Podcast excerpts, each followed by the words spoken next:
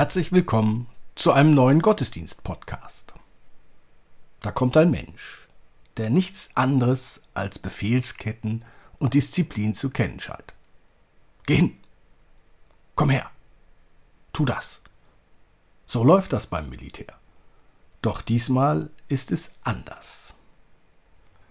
Irina Watschenko, Olga Burmeister und Kirsten Ahrtal tragen wieder ihren musikalischen Teil dazu bei – Christoph Marsch Grunau und Robert Vetter bringen die Texte ein. Und so lasst uns nun Andacht feiern im Namen des Vaters und des Sohnes und des Heiligen Geistes. Amen.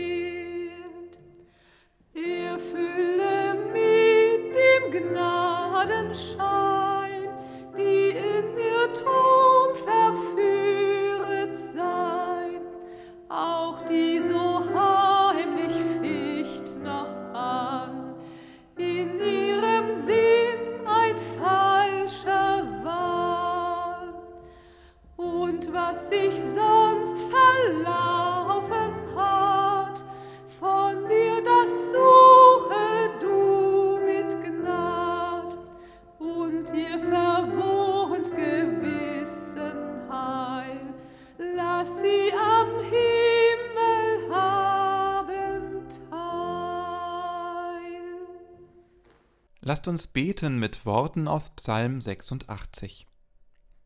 Herr, neige deine Ohren und erhöre mich, denn ich bin elend und arm.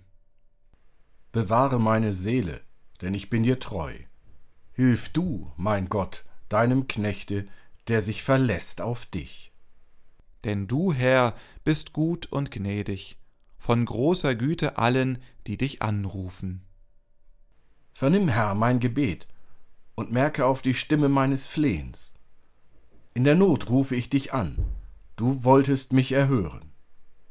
Herr, es ist dir keiner gleich unter den Göttern, und niemand kann tun, was du tust. Alle Völker, die du gemacht hast, werden kommen und vor dir anbeten, Herr, und deinen Namen ehren, dass du so groß bist und Wunder tust und du allein Gott bist. Weise mir, Herr, deinen Weg, dass ich wandle in deiner Wahrheit. Erhalte mein Herz bei dem einen, dass ich deinen Namen fürchte. Er sei dem Vater und dem Sohn und dem Heiligen Geist, wie es war im Anfang, jetzt und immer da und von Ewigkeit zu Ewigkeit. Amen. Lasst uns beten. Du, Gott, sprichst Worte des Heils und überschreitest Grenzen. Du siehst und hörst alle Menschen. Siehst und hörst du auch mich? Sprichst du auch zu mir dein heilendes Wort? Hilfst du auch mir, meine Grenzen zu überschreiten? Bin ich es wert? Erbarme dich, Gott. Amen.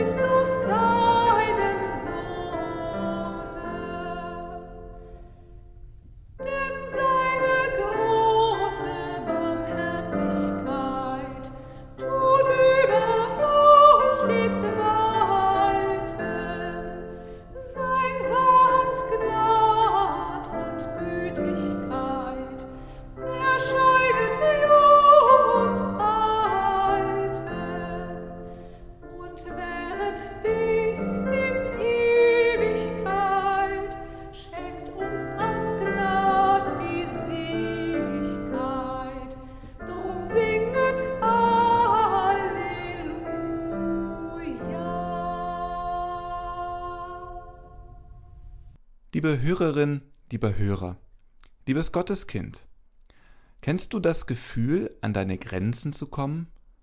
Diese Qual, wie gelähmt zu sein, nichts machen zu können.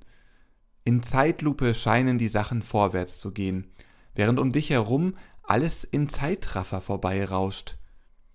Es passiert mir immer wieder, dass ich mich motiviert auf den Weg mache und nach einiger Zeit merke, ups, das ist doch etwas viel, ich habe mir jetzt so viel vorgenommen.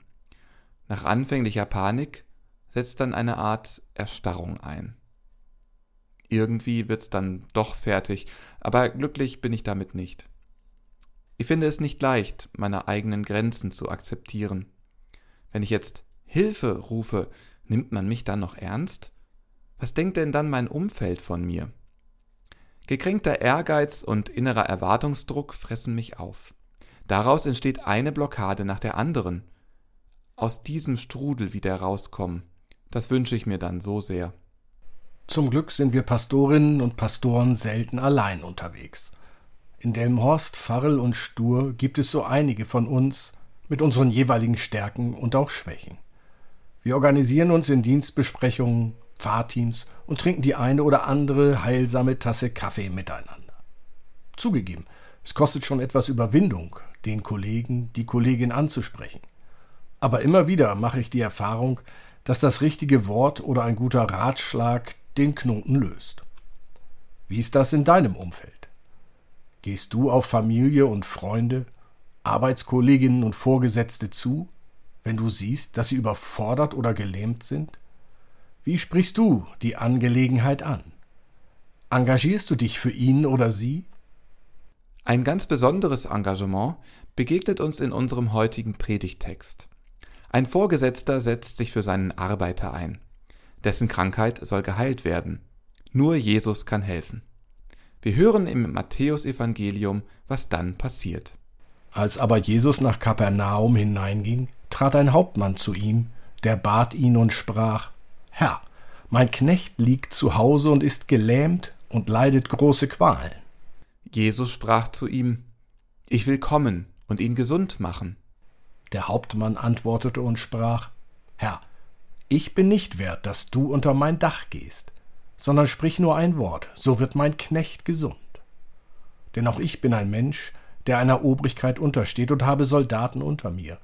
Und wenn ich zu einem sage, geh hin, so geht er, und zu einem anderen, komm her, so kommt er. Und zu meinem Knecht, tu das, so tut er's.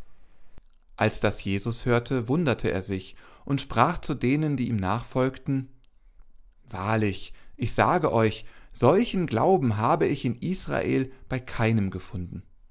Aber ich sage euch, viele werden kommen von Osten und von Westen und mit Abraham und Isaak und Jakob im Himmelreich zu Tisch sitzen. Aber die Kinder des Reichs werden hinausgestoßen in die äußerste Finsternis da wird sein Heulen und Zähneklappern. Und Jesus sprach zu dem Hauptmann, Geh hin, dir geschehe, wie du geglaubt hast. Sein Knecht wurde gesund zu derselben Stunde. Was für ein Glück dieser Knecht hat. Da ist ein Mensch, der sich für ihn interessiert. Zu Zeiten Jesu waren Knechte und Sklaven niedrig angesehen. Wenn sie erkrankten, dann mussten sie selbst zu sehen, dass sie schnell gesund wurden, um wieder ihren Lebensunterhalt zu erarbeiten. Arbeit und Arbeitssuchende gab es genug, warum sollten sich die Herren drum scheren, wie es ihren Arbeitern ging? Doch der Hauptmann, der im Mittelpunkt der Geschichte steht, ist anders. Er sieht das Leid und die Ausweglosigkeit seines Knechts. Nicht arbeiten zu können, gefährdet dessen berufliche und private Zukunft. Ich weiß nicht, was dieser Knecht vorher mit dem Hauptmann erlebt hat. Wie lange hat der Mann bei diesem römischen Soldaten gearbeitet? Verbindet die beiden eine Freundschaft? So etwas kam sicher vor, war aber selten die Regel und wurde gesellschaftlich nicht besonders akzeptiert. Hat er den Hauptmann zu Jesus geschickt? Hm, das kann ich mir nicht vorstellen, denn zwischen den beiden scheint es eine klare Hierarchie zu geben. Das zeigt die Antwort des Hauptmanns. Wie auch immer, da ist jemand, der dem Knecht zuhört, sein Leid sieht mit ihm fühlt und Hilfe sucht. Das Auftreten des Hauptmanns ist besonders. So besonders, dass selbst Jesus überrascht ist. Da kommt ein Mensch, der nichts anderes als Befehlsketten und Disziplin zu kennen scheint.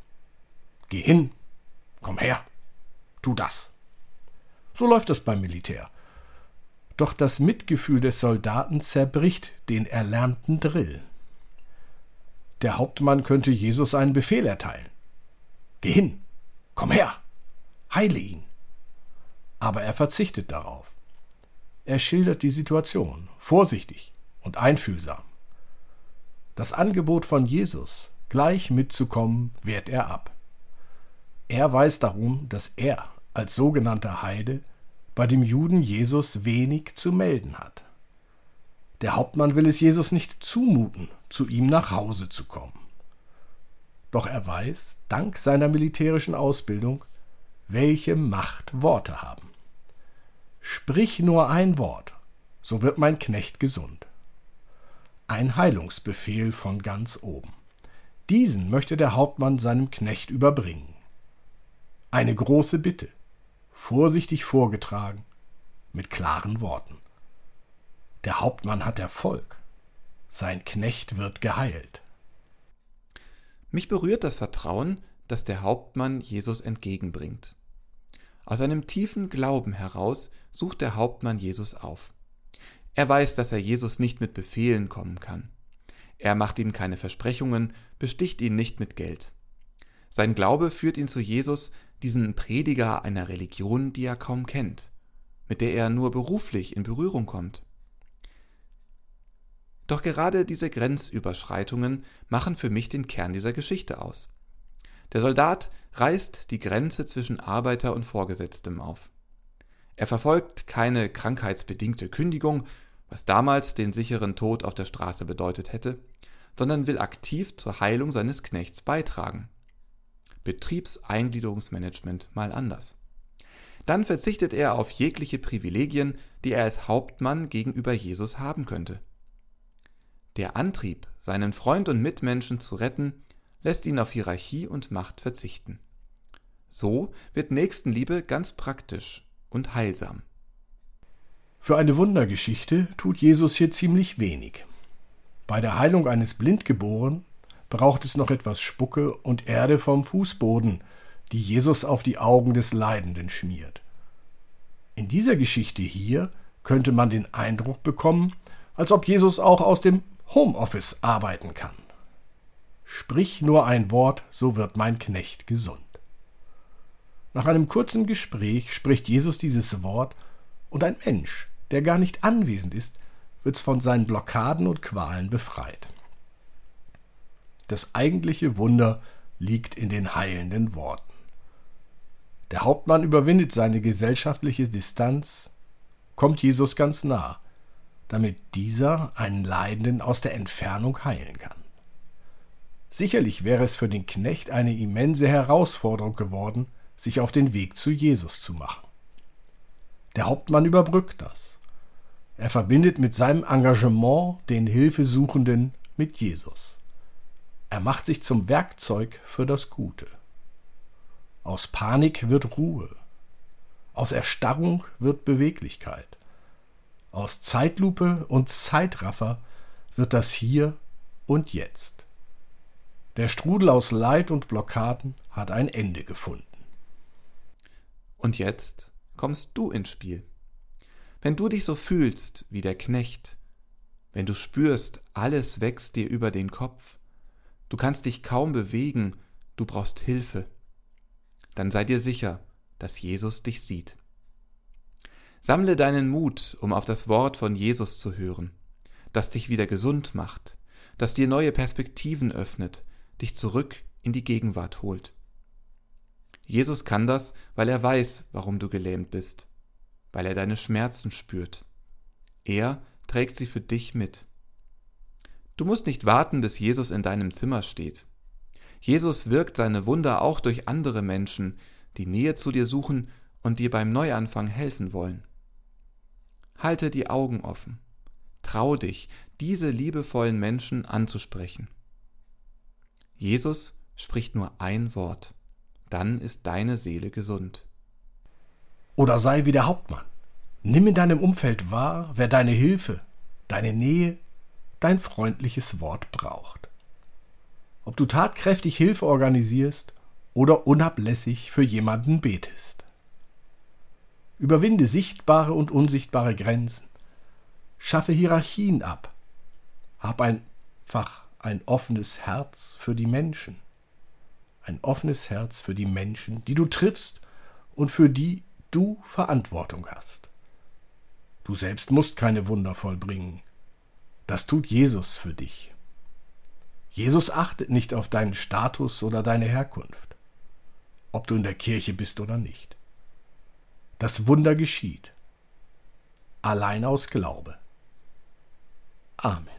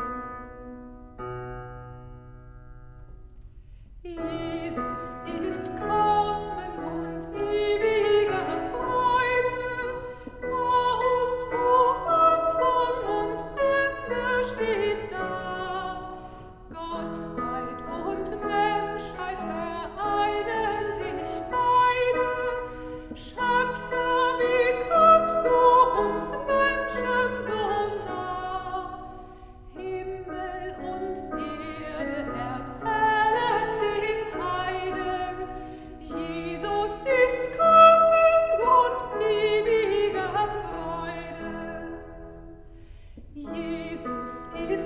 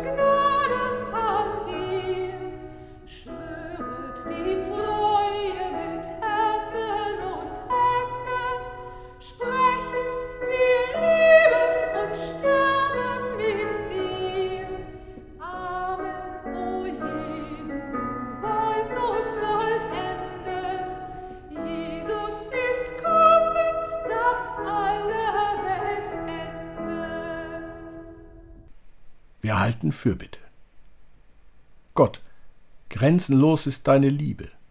Sie leitet uns zur Liebe an, auch an den Grenzen, mit denen wir leben. Wie gut, wenn Grenzen aus Liebe gewahrt, wenn Grenzen aus Liebe überschritten werden. Hab Dank, wo uns das von anderen widerfährt. Hab Dank, wo es uns selber gelingt.